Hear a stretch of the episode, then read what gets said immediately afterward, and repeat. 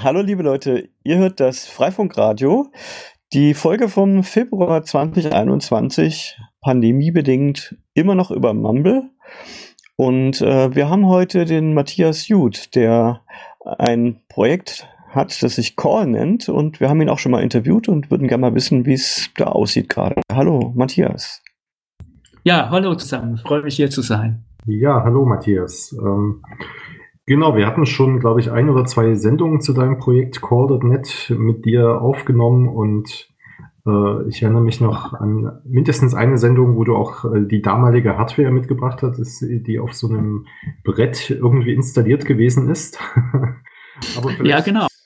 Vielleicht kannst du einfach zur Einführung äh, nochmal sagen, was Call.net ist und äh, wo es da, worauf es da ankommt äh, bei dem Projekt. Ja, also wir haben CallNet, äh, Christoph und Wachter und ich, wir machen ähm, äh, Kunstprojekte zusammen und gucken vor allem eigentlich in die Machtdispositive unserer Kommunikationsgesellschaft. Also das äh, halt fragt, wie, wie können wir uns ausdrücken ähm, und wie, über welche Sachen können wir die Welt tatsächlich erfahren und erleben. Und natürlich in der digitalen Kommunikationsgesellschaft sind das auch digitale Tools.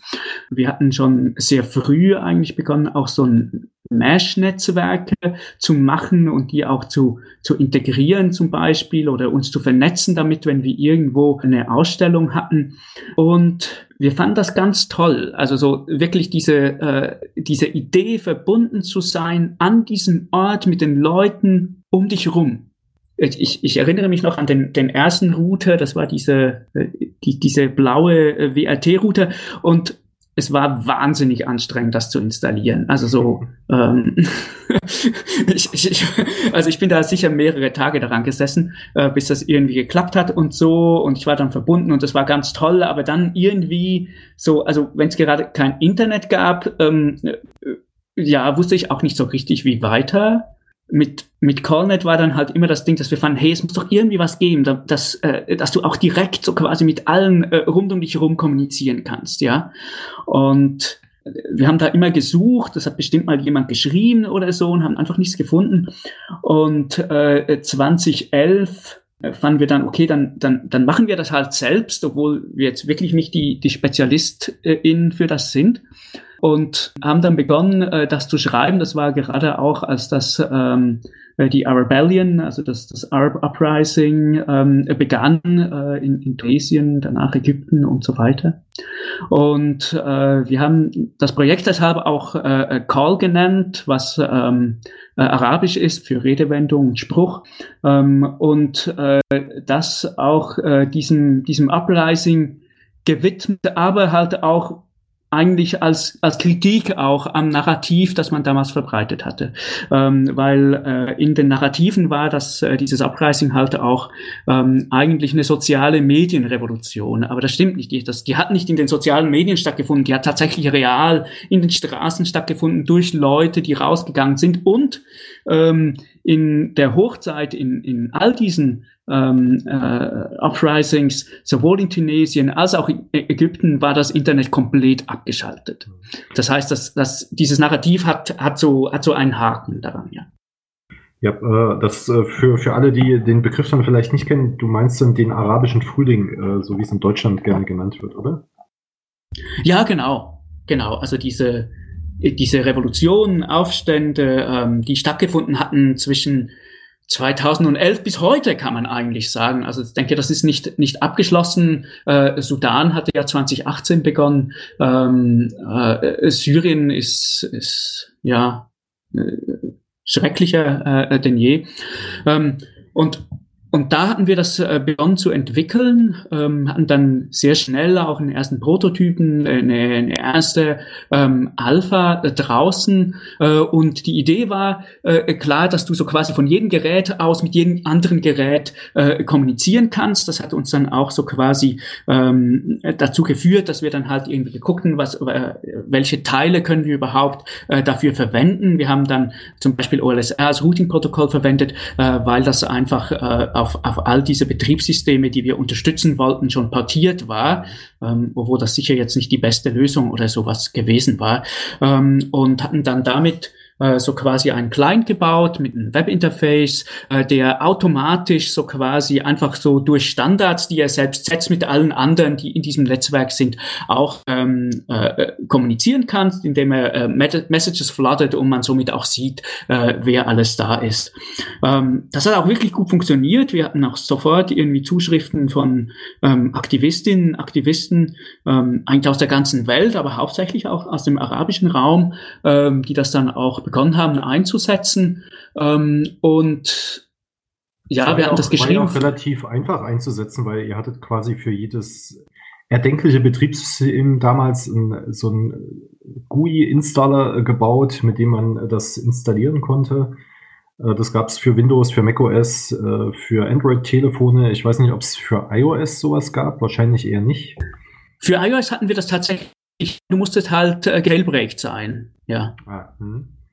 Genau. Und ähm, unser und äh, das Besondere an dem Netzwerk war ja, dass ihr nicht auf so eine äh, Client-Server- äh, oder Master-Infrastruktur gesetzt habt, sondern dass jeder Client, der da mitgemacht hat, quasi ein Teil eines Ad-Hoc-Netzwerkes gewesen ist. Genau, also wir hatten eigentlich versucht, auf dem Best Practice von damals äh, äh Freifunk aufzusetzen. Das heißt, wir hatten eben dieses OLSR-Routing-Protokoll, wir hatten äh, den äh, Wi-Fi Ad-Hoc-Modus äh, verwendet. Ähm, das war so die, die, die Netzwerkinfrastruktur oder äh, über die man verbunden war. Und dann hatten wir eigentlich über HTTP, also TCP und UDP und, und so weiter, ähm, äh, darüber dann kommuniziert. So. Mhm. Und es gab so kleine äh, Apps, wie man heute sagen würde, für Video und Text verschicken und File-Sharing und sowas. Das war ja alles möglich mit der Software, die ihr da bereitgestellt habt. Genau, also so die Idee ist halt, dass es äh, weil einfach von dem, äh, was wir halt erlebt haben, ja, du, also du möchtest dich irgendwie vernetzen mit der Welt und dann musst du dir erst irgendwo vom Internet was runterladen und dann musst du dich irgendwie einlesen, wie du das jetzt machst. Und äh, wenn du da jetzt nicht ähm, irgendwie schon viele Vorkenntnisse hast, ist das super kompliziert, äh, war die Idee, dass das Zero Config ist. Also du musst dich, du musst eigentlich nichts äh, können, du musst nichts wissen, du klickst auf diesen Installer und der macht alles für dich und danach funktioniert es, hoffentlich, ja. Ähm, und so war das auch gemacht und über dieses Interface, das direkt aufgeht, äh, wenn du den startest, hast du dann halt auch all diese Services. Das war ein Textchat, das war ein äh, Voice äh, over IP, ähm, so quasi Voice Chat ähm, One-to-One, das war ein File-Sharing äh, und eine User Discovery. Das alles hattest du schon äh, direkt da eingebaut. Ja, und alle Teilnehmer des Netzes konnten das quasi miteinander nutzen und Internetzugang war gar nicht erforderlich, zumindest für die Text- und Chat-Geschichten. Genau, Internetzugang konnte man sich ähm, auch noch konnte man einrichten. Das, es war dann eine Erweiterung, dass man auch noch, dass wir noch so einen Button in dieses ähm, in dieses GUI eingebaut hatte, dass wenn du dein Internet sharen wolltest, dann konntest du das tun und das wurde dann auch automatisch mit allen im Netzwerk geshared und es war tatsächlich ein total horizontales Netzwerk. Das heißt, es waren alle gleichberechtigt. Ähm, es gab da keinerlei Möglichkeiten, auch jetzt zumindest von vom vom GUI her oder so, da irgendjemanden auszuschließen oder das jetzt irgendwie ein äh, ähm, Device wichtiger war als andere. Wir hatten dann noch schon noch so spezielle äh, Häkchen eingesetzt im GUI, dass man, wenn man jetzt zum Beispiel besonders viel Platz hat äh, auf seinem Gerät, dass man dann und weiß, dass man eigentlich fast immer online ist und so, dass man dann auch alle Files, die da im Netzwerk angeboten werden, zum Beispiel sich runterlädt und man so auch dann äh, so quasi wie so ein File Storage auch aufbauen kann, der dann irgendwo steht und äh, diese Files, die irgendjemand da mal so quasi äh, publizieren kommunizieren wollte, auch vorhält für die anderen, wenn diese Person gerade nicht im Netz ist. Und äh, die, die Netze kamen dann äh, zum Einsatz äh, zum Beispiel bei äh, Demonstrationen wahrscheinlich oder bei Naturkatastrophen in Flüchtlingscamps habe ich das, glaube ich, auch gesehen. Also äh, in, äh, ihr hattet da schon einige Einsatzfälle auch für dieses Netzwerk.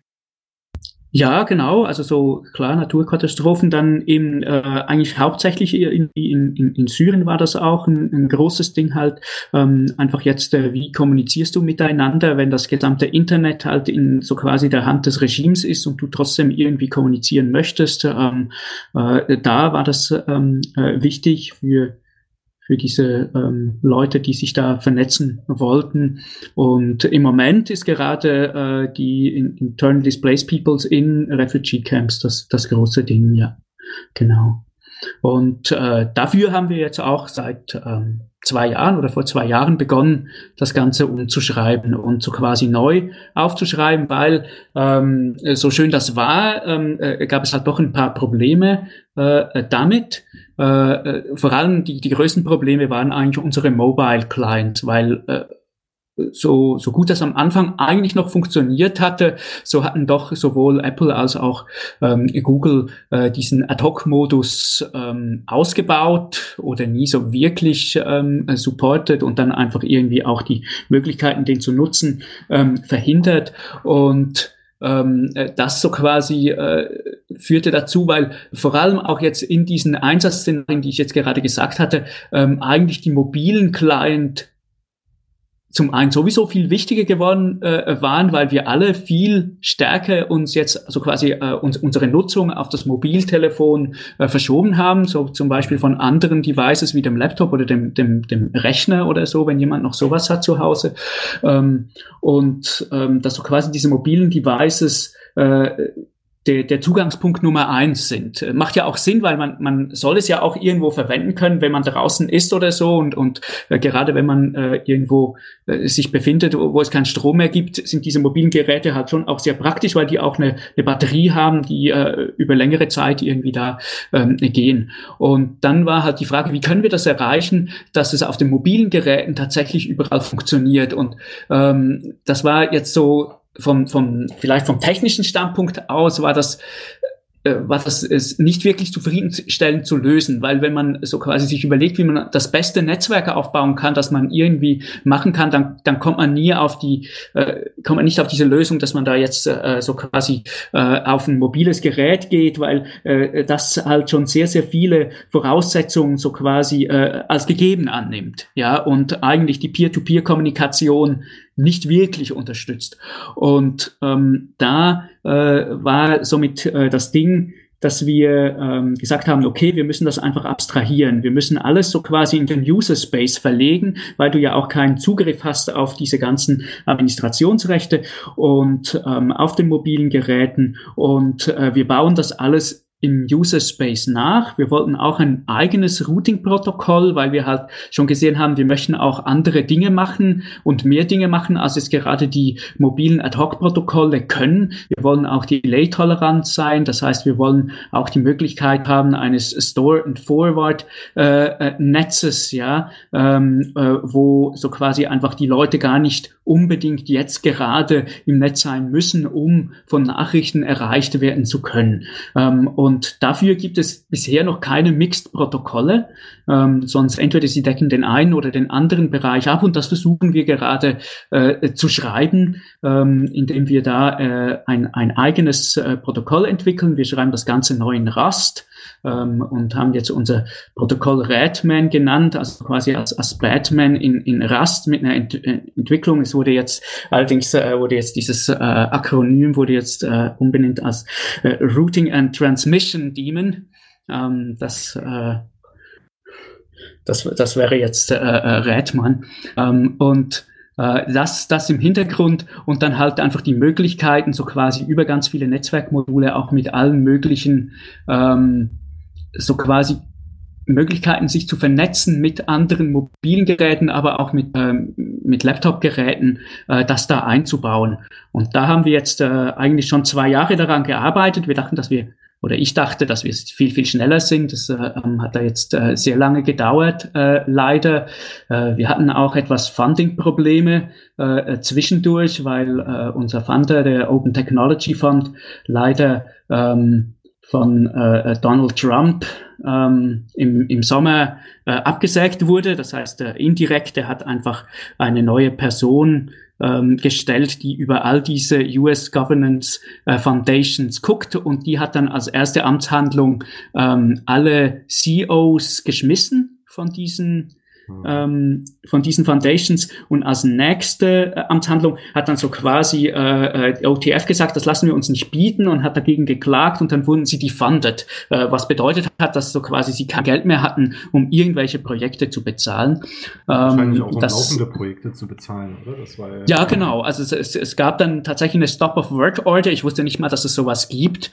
Ähm, äh, das war auch sehr, kam auch sehr zur Unzeit. Also sowas kommt ja immer zur Unzeit, aber ähm, und äh, wir waren dann so ein bisschen gegroundet äh, und haben jetzt aber tatsächlich auch ein, ein neues Funding ähm, gefunden vom National Democratic Institute, äh, ebenfalls in den USA, ähm, dass das so quasi äh, den Vertrag übernimmt und äh, dass das weiter fördert.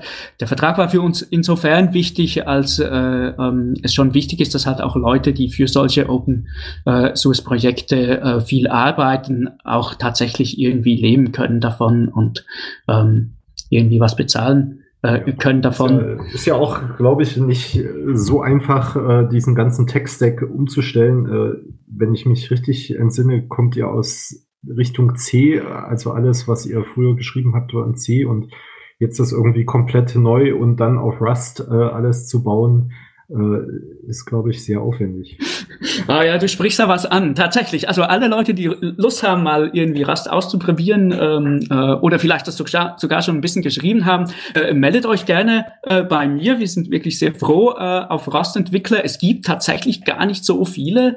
Ähm, das äh, ist immer in den Umfragen, geben alle an, ich möchte das auch mal versuchen, aber die, die es dann tatsächlich gemacht haben, das sind dann äh, doch nur wenige. Und es ist tatsächlich, äh, es fühlt sich anders an, mit Rust zu programmieren. Ähm, es ist tatsächlich eine sehr moderne äh, Sprache, das ist auch toll. Also man hat schon alles wie, wie zum Beispiel äh, der automatische Download von Libraries äh, hat man schon schon implementiert, ja. Äh, das macht alles schon äh, dieses Bildtool äh, für dich. Das, da musst du dich nicht drum kümmern. Aber auf der anderen Seite und das ist eigentlich auch das Tolle haben wir Rust auch gewählt, ähm, weil es sich auch für Embedded-Geräte sehr gut ereignet, weil es äh, bringt dir zusätzliche Security, also dass du so quasi ähm, genau das, was du immer das Problem war bei, bei, bei oder so, dass du mal den Speicher irgendwie ähm, freigegeben hast und danach trotzdem darauf zugreifst und so weiter, diese Memory Leaks und alles, ähm, das kannst du nicht machen bei Rust. Das ist eigentlich ähm, ausgeschlossen von der Sprache her. Und die machen das aber nicht, indem sie in Realtime checken, sondern sie machen das tatsächlich so, äh, dass du das schon zur Kompilierzeit festlegst, äh, dass das nicht möglich ist. Und äh, das nennt sich dann so quasi Zero Cost ähm, äh, äh, Security, ja, also du, du, du verlierst keine Geschwindigkeit, währenddem das Ganze läuft. Mhm. Ähm, aber das bedeutet ein anderes Programmierparadigma und das ist eigentlich auch das, wo, glaube ich, äh, alle ähm, am stärksten damit strugglen, auch ich selber. Ähm, äh, das ist äh, so quasi, dass ein, ähm, ein Objekt immer nur von einer Instanz benutzt werden darf und somit diese Ownership, wie sich das nennt, ähm, immer weitergegeben werden muss. Und äh, da kann man sich jetzt vorstellen, dass das wahnsinnig äh, anstrengend ist und man tatsächlich auch das, äh, äh die, die Struktur des Programmes äh, schon eigentlich anders aufbauen muss, damit das funktioniert. So. Äh, also vielleicht so viel zu Rast. Ähm, und ansonsten ist es natürlich sowieso generell sehr komplex, wenn man ein neues Projekt, das auch schon so groß ist, äh, beginnt äh, ähm, neu aufzubauen. Ich bin mir jetzt auch nicht sicher, ob wir da wirklich die beste Struktur schon gefunden haben. Ähm, es scheint mir doch auch etwas komplex zu sein, wie es im Moment ist. Ich würde sagen, wir haben den, den Core davon. Wir haben einen Routing-Daemon, der kann routen der macht noch nicht so besonders viel, also der hat noch viele Features nicht, die, äh, äh, die mir wichtig wären, aber der, der routet mal so. Ähm, wir haben ein paar Netzwerkmodule, das heißt, dass wir so einfach in, in einem lokalen Netzwerk und auch ein bisschen Internet-Overlay ähm, äh, schon können, zum Beispiel. Wir haben so experimentelle Peer-to-Peer-Features, aber die, also da müssen wir jetzt wirklich auch noch, noch viel Gas geben in den nächsten ähm, Monaten. Ähm, und äh, ja, wir haben auch schon so ein, so ein erstes äh, Webinterface, ähm, das eigentlich ganz okay ist, ja. So. Also äh, baut ihr jetzt da ein komplett neues Stück Software auf oder migriert ihr irgendwie das Vorhandene, was schon da ist? Also es ist tatsächlich, dass wir das alles komplett aufbauen, also vom Scratch beginnen Ähm, ich habe mich schon sehr an dem orientiert, was wir hatten. Das macht es auch wirklich viel einfacher. Allerdings wird es von der Kernstruktur her anders, weil ähm, viele Leute nicht äh, äh, das nicht so toll fanden, wie ich diese ähm, Software aufgebaut hatte. Ich komme auch nicht aus der Softwareentwicklung, von daher ähm, kenne ich so nicht so wahnsinnig viele Architekturen oder irgendwie sowas. Ähm, das haben wir jetzt alles komplett neu äh, gemacht. Da äh, äh, wurde ich auch tatkräftig äh, unterstützt, zum Beispiel von, von Katharina, die eigentlich hauptsächlich diese Strukturgeschichte äh, gemacht hat. Es scheint mir im Moment etwas komplex zu sein, also vielleicht können, schaffen wir das noch irgendwie das einfacher auch zu machen. Ähm, und ähm, generell, also wir haben auch tatsächlich den, den, das WebGUI äh, neu geschrieben, weil das hatte ich einfach mal so hingehackt und ähm, das äh, war dann irgendwann so ein File mit 5000 Zeilen Code, in dem außer mir sich einfach alle geweigert hatten, da irgendwie was zu machen und auch ich überhaupt nicht produktiv äh, sein konnte. Das heißt, das haben wir jetzt tatsächlich auch mit, mit Ember.js auf eine ähm, auf eine wirklich neue Basis gestellt, dass das äh, alles modular und strukturiert ist. Und die Idee ist schon, dass wenn das Ganze fertig ist, ähm, dass es dann besser maintainable ist und auch Leute, hoffentlich die Struktur auch so einfach und so klar ist, dass da Leute ganz einfach in dieses Projekt reinkommen können und etwas auch damit anfangen können. So, weil das ist ja doch sehr wichtig, äh, weil das eine ist, dass wir so einen Client äh, bauen, der, der eigentlich dasselbe können soll, ähm, nur einfach jetzt halt in neu und, und für die heutigen Geräte, was der alte konnte. Und das andere ist aber auch, dass tatsächlich äh, unsere unsere Partnerorganisationen, mit denen wir auch sehr eng zusammenarbeiten, dann immer auch Sonderwünsche haben, die jetzt nicht unbedingt in, in, in ein Client für jedermann implementiert werden müssen. Ja, man, man, man kennt das ja auch von tatsächlich ganz vielen Uprisings, da kommen dann immer irgendwelche Spezialsachen dazu, die dann irgendwie eigentlich nur dort stattfinden. Und die Idee ist halt, dass man dann sehr schnell auch einen eigenen Client bauen kann, indem man da ähm, so quasi zusätzliche äh, Features äh, implementiert, die dieses Protokoll verwenden. Und äh, welche Art Geräte unterstützt ihr dann? Wird das Ganze auch wieder auf OpenWrt lauffähig sein, neben mobil, mobilen Endgeräten, die ihr benutzt? Das ist äh, unsere ganz äh, starke, unser ganz starkes Ziel. Also im Moment sind wir noch ähm, jetzt eigentlich kurz vor Alpha und ähm, äh, die Alpha, die machen wir für Linux und für ähm, Android. Und danach ähm, so quasi kommen dann die anderen Geräte dazu. Das heißt, das Ziel ist wieder, dass es äh, für, für Android, für iOS, für äh, Windows und äh, für äh, macOS äh, auch laufen kann und für Linux natürlich. Und dass es auch dann ähm, so, man sich das auch äh, installieren kann auf seinen OpenWrt. Da äh, diese Embed-Geräte, da, äh, das ist dann immer so ein bisschen mehr Arbeit, weil ähm, Rust hat auch so, das ist ein bisschen das Unschöne äh, äh, daran, ähm, dass es auch halt, weil es all diese, diese Checks macht und so weiter, dass die, ähm, dass die Binaries ziemlich aufgeblasen sind. Die kann man aber reduzieren. Das muss man aber dann händisch tun. Und das wäre so quasi dann wie noch ein letzter Schritt, damit er auch, äh, damit das auch auf einem Kleingerät mit nur sehr wenigen Ressourcen so quasi äh, lauffähig ist. Ja. Ähm, dann äh, würde ich nochmal zurückkommen auf den Routing-Demon. Den hast du ja vorhin schon mal kurz genannt, den ihr jetzt Redman äh, nennen möchtet. Ähm, und zuvor habt ihr euch einfach mit OLSR beholfen im, im Netzwerk und das Redman basiert dann auf Batman, weil es so ähnlich klingt oder ist das was komplett eigenes? Äh, wie geht ihr da vor? Also äh, tatsächlich äh, fand ich, dass äh, äh die Idee und, und auch wie das Routing gemacht wird in Redman immer sehr einleuchtend. Ähm, und ich habe mich da auch sehr eingelesen ähm, und wir sind eigentlich auch davon ausgegangen, also so quasi, dass wirklich das jetzt zumindest für was das, das mobile Ad-Hoc-Netzwerk ähm, betrifft, auch äh, die Idee ist dahinter.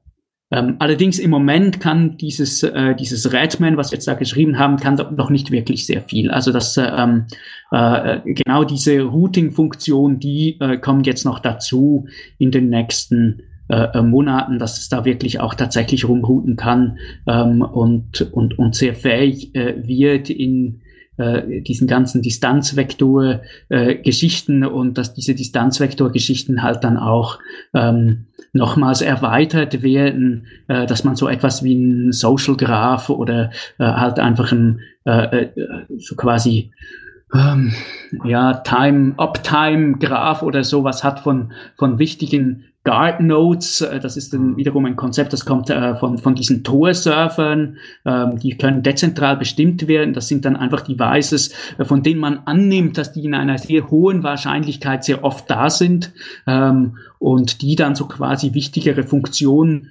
übernehmen, äh, aber das etwas ist, was so quasi dann äh, die einzelnen Clients wiederum selbst ähm, bestimmen können, so dass nicht irgendjemand äh, äh, das Netzwerk so quasi übernehmen kann mhm. und sich zum wichtigsten äh, Guard Node macht. Ja.